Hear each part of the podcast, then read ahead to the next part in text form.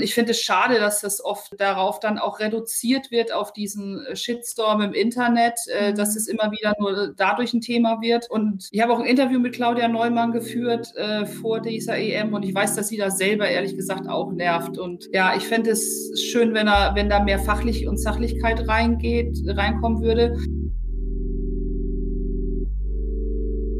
Hallo und herzlich willkommen zu einer weiteren Folge des Nachschlag-Podcasts. An dieser Stelle sprechen wir jeden Donnerstag mit dem Autor oder der Autorin des erfolgreichsten Artikels der vergangenen Woche. Wir wollen wissen, woher kam die Idee für dieses Thema? Warum bewegt es so viele Menschen? Welche interessanten Fakten haben es vielleicht nicht in die Berichterstattung geschafft? Und was ist seit der ersten Veröffentlichung weiter passiert? Mein Name ist Anna Scholz. Sie hören mich hier im Wechsel mit meinen Kollegen Bastian Rabeneck und Marc Otten. Und in dieser Woche geht es um ein Thema, das nicht nur viel gelesen, sondern in erster Linie viel geschaut wird. Die Fußball-EM. Ich spreche mit Susanne Vetter, die als Sportreporterin der Neuen Osnabrücker Zeitung ganz nah dran ist am Geschehen. Sie begleitet für uns die Turniere der deutschen Nationalmannschaft vor Ort und ist mir heute, wenige Stunden vor dem letzten Gruppenspiel der deutschen Mannschaft gegen Ungarn, aus München zugeschaltet. Wir sprechen darüber, wie sie das Turnier hinter den Kulissen erlebt, über Corona-Maßnahmen, den Streit um die Regenbogenflagge und natürlich auch darüber, wie sie als Frau es erlebt, wenn Kolleginnen wie Claudia Neumann vom ZDF im Internet wüsten sexistischen Beleidigungen ausgesetzt sind. Los geht's. Hallo Susi, danke erstmal, dass du dir die Zeit nimmst in deinem vollen Tag. Kannst du dich kurz nochmal selbst vorstellen? Also was ist eigentlich dein Job und was machst du momentan für uns? Ja, ich bin Susanne Vetter, ähm, bin 43 Jahre alt und bin stellvertretende Ressortleiterin in der Sportredaktion. Ich ja, bin im Moment als Reporterin bei der EM tätig. Das ist mein erstes großes Männerturnier. Ähm, war vorher schon ein paar Mal bei Olympischen Spielen, Leichtathletik, Weltmeisterschaften, Frauenfußball, WM und EM habe ich auch schon gemacht. Und ja, im Moment bin ich in München und äh, berichte hauptsächlich über die deutsche Mannschaft. Ja, spannend. Du hast im Vorfeld, als wir telefoniert haben, schon durchklingen lassen, dass deine Tage gerade echt voll sind. Kannst du uns mal so mitnehmen durch so einen Tag, wie der gerade aussieht bei dir? Ja, es ist immer unterschiedlich. Heute ist ja zum Beispiel Spieltag, da ist es äh, vermeintlich ein kleines bisschen entspannter. Da wird es abends eher etwas stressiger, wobei auch da gilt es, viel Sachen vorzubereiten. Heute schreibe ich zum Beispiel einen äh, Kommentar äh, schon mal, bereite ich schon mal vor für einmal fürs Weiterkommen, einmal fürs Ausscheiden, dass wir hoffen, dass nicht passiert. dann, äh, ja, fahre ich nachher ins Stadion, da gucke ich mir dann an, ähm, noch, noch eine Stimmungsgeschichte. Das große Thema ist ja Regenbogen. Mhm. Die Arena darf nicht nicht erstrahlen, aber es wird trotzdem viel Regenbogenfarben zu sehen sein. Amnesty ähm, und auch die Grünen haben angekündigt, dass sie ja Fahnen verteilen wollen. Der DFB will da wohl auch mitmachen und das, äh, da schaue ich eben mal, wie nachher so die Stimmung ist und äh, werde dazu eine Geschichte machen. Natürlich schreibe ich jeden Tag eine Kolumne, mhm. den Reporter unterwegs. Und dann eben halt heute Abend noch den Spielbericht auch. Mit Schlusspfiff muss er fertig sein. Da schauen die Kollegen ganz genau drauf. Und, ja. Äh, ja, nicht nur die Kollegen, ne? Wahrscheinlich auch die Leserinnen und Leser, die warten ja auch ja, darauf. Ja, auf jeden Fall, das muss pünktlich fertig sein. Und äh, ja, ansonsten habe ich noch äh, regelmäßig Videokonferenzen mit den Kollegen in Osnabrück, bin ich natürlich da auch in Kontakt, ähm, auch Telefonate und ja, so geht der Tag relativ schnell rum und ist gefüllt und dazwischen ist dann auch immer noch ein Thema, äh, ja, testen, testen, mhm. testen. Also ähm, als ich bei der Nationalmannschaft im DFB-Quartier in Herzogenaurach war. Man kommt an die Spieler, das hört sich immer so spannend an, aber man kommt an die Spieler nicht wirklich nah ran. Dennoch ist alles sehr äh, sicher dort gestaltet, äh, Corona-mäßig. Ähm, man muss also mit einem PCR-Test anreisen und dann macht man noch einen tagesaktuellen äh, Schnelltest direkt mhm. am Eingang. Äh, dann bekommt man noch so einen Trecker um den Hals gelegt, dass man auch keinem anderen zu nahe kommt und Ach, dass man das auch okay. nachverfolgen kann. Ja. ja, interessant. Es sind so kleine Kästchen, die vibrieren. Das oh ist ein bisschen nervig manchmal, wenn man dann da sitzt und es immer vibriert, aber zur Sicherheit, ähm, ja, muss das alles gemacht sein. Und auch heute muss ich einen Schnelltest machen, mhm. sonst komme ich nicht ins Stadion. Okay, es ist ja auch sinnvoll, tatsächlich. Ähm, und du reist eigentlich mit der deutschen Nationalmannschaft mit oder wie sieht da so deine Begleitung aus? Mm, nein, das ist äh, der DFB hat das hat der DFB früher manchmal gemacht, dass er so Pressereisen organisiert hat, aber das ist nicht mehr der Fall. Also das organisiert man sich alles selber. Aber ich habe ja, als ich die Akkreditierung beantragt habe, eben auch Tickets für die Spiele der deutschen Mannschaft beantragt und äh, war eben äh, zwei Tage auch im Trainingslager, das ähm, äh, Trainingslager im, im DFB-Quartier in Herzogenaurach und ja, da sieht man dann halt, wie die Spieler mit ihren blauen Damenfahrrädern dann an einem vorbeifahren in dieses äh, Stadion hinein, in dieses kleine und kann dann da 15 Minuten von der Tribüne beim Training zugucken. Also ähm, ja, wenn man Glück hat, machen die da ein Spiel. Ähm, mhm ich war einmal dabei, da haben sie so, äh, ja, äh, sich die Bälle zugepasst und der Letzte musste dann den, den Ball in einer Mülltonne versenken. Das ist dann mal ganz lustig und Thomas Müller macht vielleicht auch mal ein Späßchen oder so. Aber oft sieht man dann einfach auch nur, wie Joachim Löw äh, eine Ansprache hält und äh, sich die Spieler ein bisschen stretchen und dann muss man schon wieder gehen. Ja, das heißt, so richtig äh, Zeit für Interviews werden die auch nicht haben, ne? Oder? Äh, nein, im Moment nicht. Es gibt äh, jeden Tag aber eine Pressekonferenz ähm, oder fast jeden Tag eine Pressekonferenz, äh, entweder mit dem Bundestrainer oder auch und oder auch einem Spieler. Gestern war zum Beispiel Mats Hummels da. Vor zwei Tagen waren ähm, Marcel Halstenberg und äh, Leon Goretzka bei der Pressekonferenz. Da bekommt man schon ein bisschen was mit. Und was, äh, was auch ganz gut gelöst ist, ist, dass es so eine virtuelle Mixzone nach dem Spiel gibt. Denn normalerweise geht man ja unten dann in die Arena und steht dann dicht an dicht und hält seine Mikrofone hin und mhm. versucht, äh, eine Stimme zu bekommen. Ähm, das geht natürlich während Corona nicht. Aber ähm, da gibt es von der UEFA, das haben die ganz gut eingerichtet, äh, so eine virtuelle Mixzone. Da kommen dann zwei, drei Spieler nach, dem, nach der Partie ähm, und dann kann man dann Fragen stellen. Und quasi auch in so eine Zoom-Konferenz oder? Genau, ja. Ja, okay. Ähm, du hast gerade schon gesagt, dass du schon größere Sportveranstaltungen begleitet hast, so wie Olympia zum Beispiel oder ähm, Frauen-WM hast du gesagt, ne? Frauenfußball-WM? Ja, genau, EM, äh, die Frauen-EM in Finnland, das war mein erstes größeres, mhm. kleines Turnier. und dann, äh, ja genau, Frauen-WM damals 2011 in Deutschland. Ähm, Olympia war ich in London und Rio und äh, ja, ja. Leichtathletik-WM auch mal ja, ein bisschen bin ich rumgekommen, aber wir wechseln uns auch immer ab in der Redaktion und das finde ich auch ganz gut. Das äh, ist nicht in allen Redaktionen so. Also manchmal, da fahren eben immer nur spezielle Leute zu bestimmten Ereignissen. Bei uns ist da ein großer Wechsel drin, dass jeder mal äh, auch zu so einem Großereignis äh, fahren kann und das äh, finde ich eine tolle Sache. Ja, also du hast gerade schon gesagt, groß, erstes großes Männerturnier, so wie du sagst, und ähm, Fußball ist ja sowieso der große Eventsport. Ist das jetzt so, wie du es dir vorgestellt hast im Vorfeld? Welt, so eine EM-Begleitung? Ja, es ist natürlich durch Corona alles noch ein bisschen anders, alles viel eingeschränkter ähm, und von daher, äh, ja. Pff schwierig. Ähm, ich äh, finde auch, dass diese EM, die jetzt in so vielen verschiedenen Ländern mhm. ist, dass das äh, gerade unter diesen Bedingungen halt nicht so schön ist. Ich hätte es besser gefunden, wenn das in einem Land ist, wo man dann auch ein bisschen Land und Leute nochmal kennenlernt, wo man nochmal andere Eindrücke hat. Das äh, ist zwar schön, auch in München, man hat so dieses Gefühl einer Heimeuropameisterschaft, aber danach ist es jetzt dann halt, wird es dann halt schwierig. Ne? Hm, das wäre dann auch noch meine Frage gewesen, weil es ist ja schon relativ unterschiedlich. Einige Stadien sind leerer, andere sind voller. Jetzt hat London gerade gesagt, die machen Wembley mit 60.000 Leuten voll. Wie schlägt sich das so auf die Stimmung nieder? Also in, bei den Spielern als auch bei den ZuschauerInnen? Das kann ich schwierig sagen, ob mhm. das, wie das bei den Spielen, ich glaube, die Spieler, die äh, nehmen so, wie es, wie es ihnen vorgesetzt ist, wird. Also da, äh, die freuen sich natürlich, wenn Zuschauer da sind. Das ist ganz klar. Es, es gab äh, in, in Ungarn, wo es ja das Stadion äh, voll war, hat, hat Antoine Griezmann gesagt, der, der ähm, französische Nationalspieler, sie haben deswegen auch 1-1 gespielt, weil es so laut war und sie sich nicht hören konnten. Das hat sie schon stark beeinflusst. Aber ähm, ja, auch die deutsche Nationalmannschaft, da kommen immer wieder äh, auch Stimmen hoch, dass sie sagen, es, das ist eine tolle Stimmung in München. Die 14.000 äh, sind äh, machen ordentlich Radau. Aber ich glaube, ähm, so eine ganz volle Kulisse, da ja, haben vielleicht sogar schon einige auch Bammel, jetzt nicht bei den Spielern, aber ich finde es auch schwierig, diese Bilder zu sehen. Kann es mir im Moment nicht vorstellen, in einem ganz vollen Stadion zu sitzen, auch wenn ich es mir wieder wünschen würde, aber dann wirklich mit einem guten Gefühl. Genau, ja, das denke ich nämlich auch.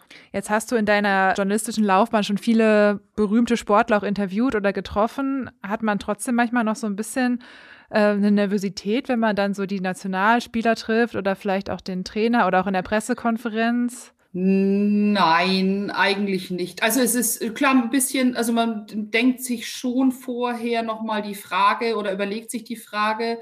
Ähm, das mache ich aber prinzipiell äh, nicht abhängig jetzt, ob es ein Nationalspieler ist oder äh, mhm. ich sag mal, ein Spieler des VfL Osnabrück. Ich versuche immer so gut wie möglich vorbereitet in solche Sachen zu gehen. Deswegen, ich glaube, es hat weniger was mit Nervosität zu tun als mit einer, mit einer ordentlichen Vorbereitung. Ja, aber das ist ja auch eine Art, damit umzugehen. Ne? Wenn man weiß, man ist gut vorbereitet, dann gibt es eigentlich keinen Grund, nervös zu sein. Ja, da, da sprichst du ein gutes Thema an. Wir haben äh, im Moment eine Kolumne, die heißt Dreierkette zur EM. Da, äh, wir haben drei Kolumnistinnen. Mhm. Eine davon ist Babette Lobinger von der Deutschen Sporthochschule in Köln. Das ist eine Sportpsychologin und die hat gesagt, äh, dass ähm, in ihrer letzten Kolumne, dass man halt äh, in Prüfungen immer dann am besten reingeht und dass sie dann auch Spaß machen können, wenn man gut vorbereitet ist. Und hat gesagt, die deutsche Nationalmannschaft wäre das gewesen. Ja. ja, auf jeden Fall. Am Samstag auf jeden Fall. Ne? Gucken, wie es genau. heute aussieht. Ja. Es ist die EM sehr politisch geworden in den letzten Tagen, dadurch, dass die UEFA verboten hat, dass äh, die Münchner, das Münchner Stadion in der Regenbogenflagge erstrahlen darf. Das ist natürlich jetzt auch eine, eine Ablenkung vom Sport und eine Ablenkung vom, vom Spielbetrieb. Kommt sowas A bei den Spielern an und wie bewertest du das, ähm, dass da so viel Politik auf einmal reinspielt? Hm.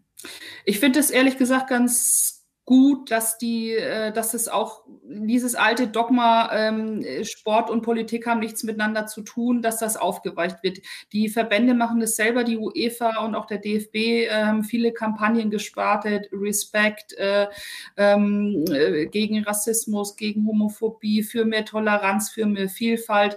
Das sind ähm, alles wichtige Themen und das sagt die UEFA mittlerweile auch selbst. Deswegen finde ich es gerade schade, dass sie äh, das äh, verpasst haben. Ja. Dass heute zu nutzen als ein Signal. Es wird vorgeschoben, dass halt eben alle in einheitlichen Farben erstrahlen sollen ähm, alle Stadien. Das, äh, ja, wie gesagt, halte ich für, ich für einen vorgeschobenen Grund und äh, finde es schade, dass die UEFA diese Bühne ähm, dem Münchner Stadtrat nicht, nicht zugesteht heute. Aber äh, die Spieler, weil du es gerade angesprochen hast, ich glaube, für die ist das jetzt nicht unbedingt eine Art der Ablenkung, sondern die sind auch sehr politisch äh, engagiert mittlerweile und sowohl äh, Mats Hummels ähm, als auch Joachim Löw, der Bundestrainer, haben sich mhm. gestern sehr positiv geäußert zu solchen Aktionen und haben beide also gesagt, sie würden sich, hätten sich das sehr gewünscht und hätten sich darüber auch sehr gefreut. Joachim Löw hat dann auch nochmal gesagt, dass es aber vor allem auch darauf ankommt, diese Werte zu leben.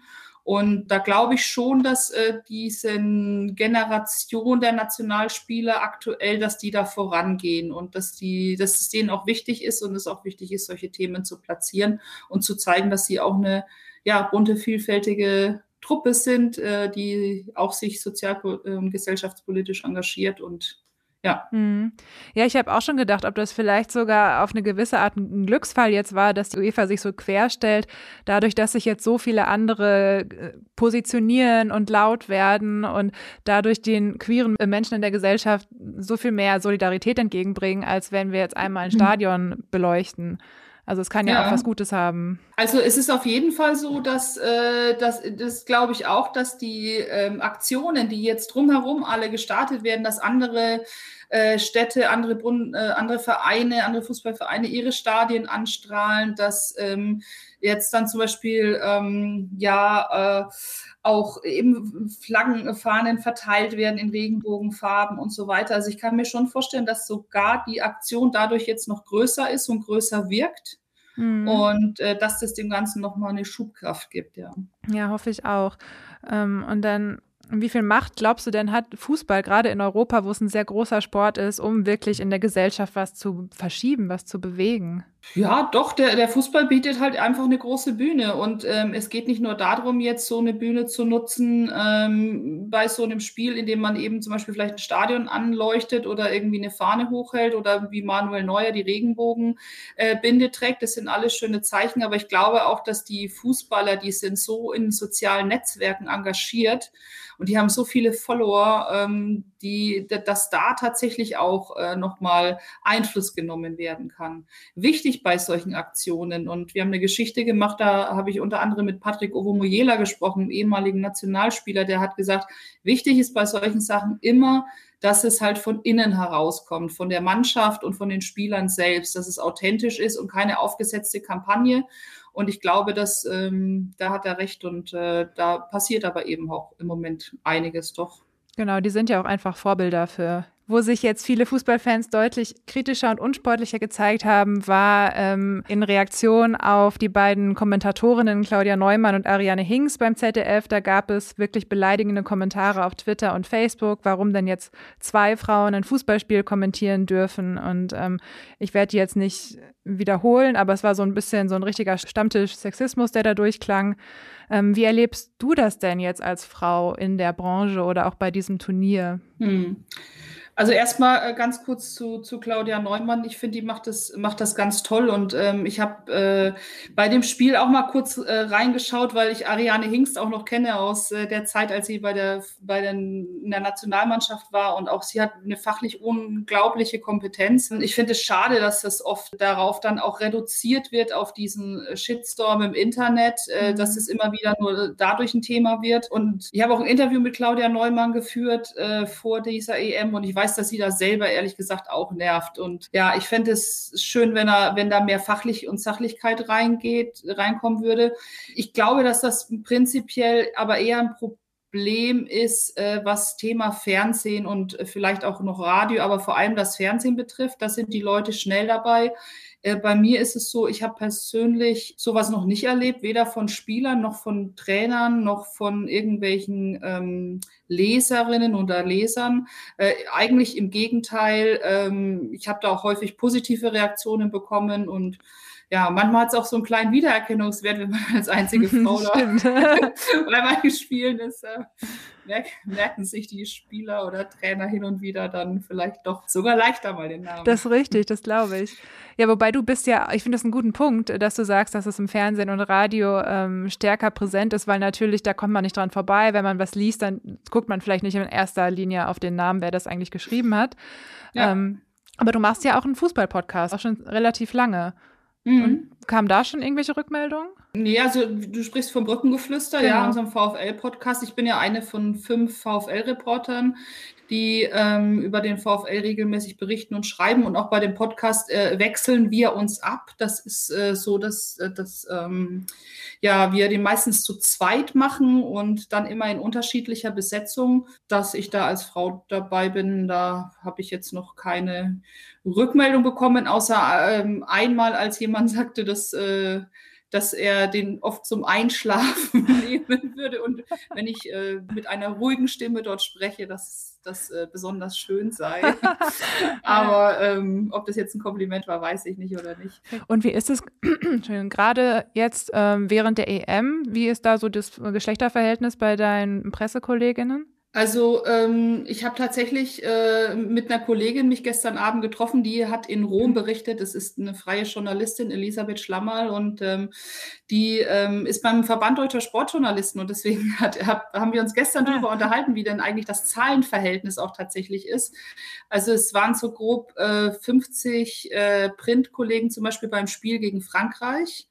Ähm, und da war ich da tatsächlich die einzige Frau. Also aktuell okay. ist es so, von den ähm, akkreditierten äh, Journalisten ähm, gibt es, glaube ich, drei, also gibt es drei, die die deutsche Mannschaft begleiten in Print. Wir sprechen jetzt immer vom Print. Okay, ne? in Deutschland. Online.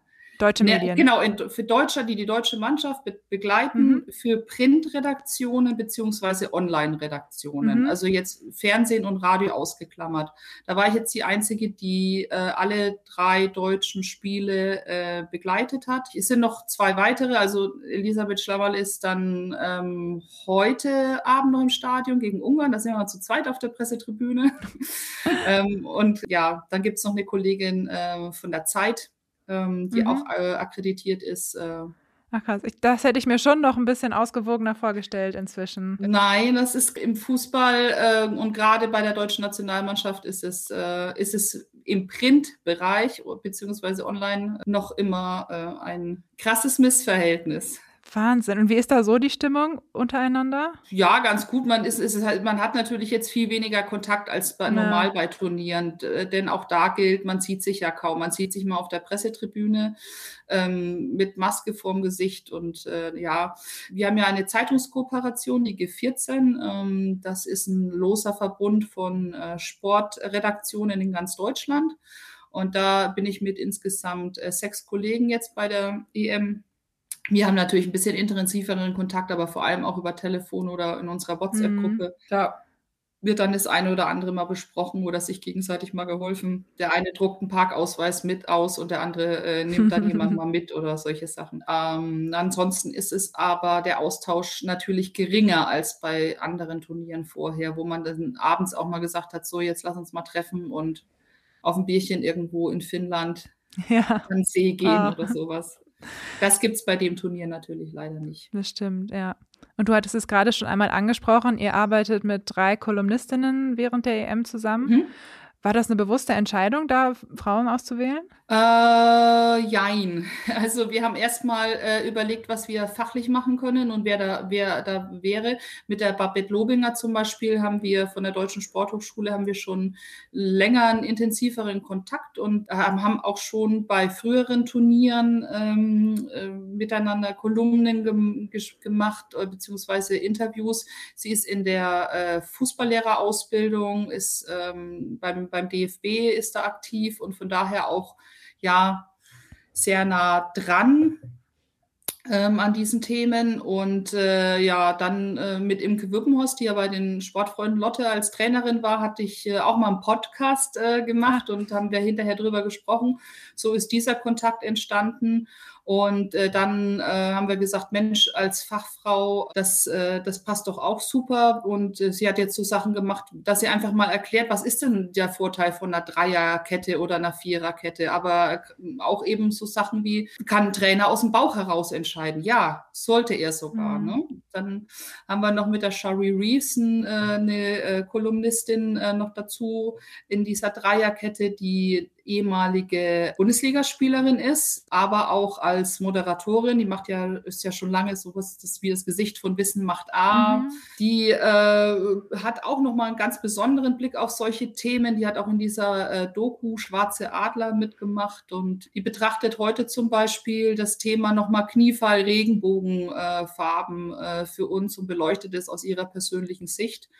Und äh, ja, dann haben wir da äh, eine gute Mischung und haben, haben Nerv der Zeit vielleicht auch getroffen, wenn man das mal so sieht, dass jetzt auch ja eben beim ZDF eine Ariane Hinks mal als Expertin dabei ist oder auch eine Almut Schuld bei der ARD. Also ich glaube, das passt ganz gut in die Zeit. Ähm, aber wir haben es jetzt nicht be ganz bewusst gemacht und gesagt, wir machen jetzt äh, nur Frauen. Das ist eben so eine Mischung gewesen. Ja, also ich finde es auch, also egal, ob das jetzt super bewusst war oder nicht, es ist jetzt ein schönes Signal und es sind auch tolle Inhalte, die dabei entstehen, einfach und mhm. sehr divers mit den unterschiedlichen Blickwinkeln, die die mitbringen.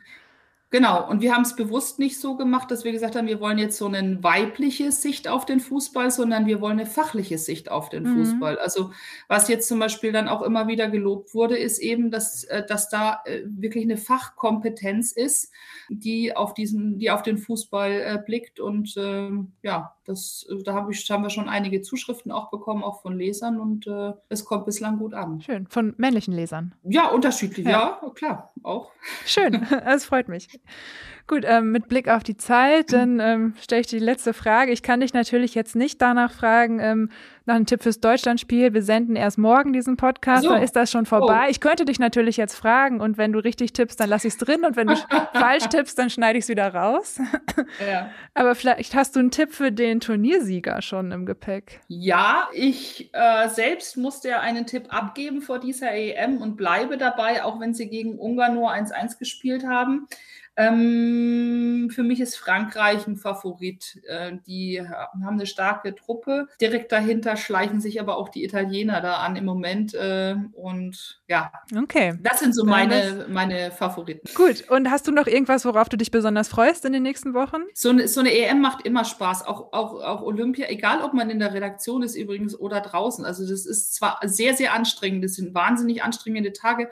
Nicht nicht nur für den, der draußen ist. Also da ist es bei Olympia noch ein Ticken anstrengender, aber auch vor allem für die Kollegen in der Redaktion. Und ähm, man darf ja immer irgendjemand grüßen bei solchen, in solchen Formaten ja. auch. Deswegen herzlichen Dank da mal äh, an die Kollegen, an die Unterstützung, die da kommt. Denn das ist wirklich, das ist wirklich Wahnsinn, was die da, äh, was die da äh, abreißen. Und ähm, aber es macht, wie gesagt, auch äh, immer Spaß dann in der, Zusammenhalt, äh, in der Zusammenarbeit da mal sich Themen zu überlegen, Gedanken zu machen. Und deswegen, ich freue mich da weiter auf eine, auf eine gute Zusammenarbeit und ich hoffe natürlich, dass die deutsche Mannschaft auch weit kommt in dem Turnier und ja, hoffe, dass ich sie auch weiter begleiten kann. Denn das ist natürlich bei den aktuellen Reisebeschränkungen, es sind noch so Sachen, die äh, ja noch nicht so feststehen und mm. da muss man dann gucken. Ja, gut, wir drücken dir die Daumen und wir drücken der Mannschaft heute Abend die Daumen und gucken, wie es morgen gelaufen ist. Ja, vielen Dank für deine Zeit. Gerne. Das war der Nachschlag. Wenn Ihnen dieser Blick hinter die Kulissen gefallen hat, dann freuen wir uns, wenn Sie uns weiterempfehlen, uns eine nette Bewertung auf Apple Podcast hinterlassen oder uns auf Spotify abonnieren. Die Links zu den Kolumnen der drei Fußballexpertinnen finden Sie in den Show Notes, ebenso wie den Link zum Brückengeflüster, der Podcast, in dem Susanne Vetter regelmäßig mit ihren Osnabrücker Kollegen über den VfL Osnabrück spricht. Fragen, Anmerkungen oder Kritik zu dieser Folge können Sie per Mail schicken an audio.noz-digital.de. In der nächsten Woche begrüßt Sie an dieser Stelle mein Kollege Bastian Rabeneck. Mein Name ist Anna Scholz und ich sage vielen Dank fürs Zuhören.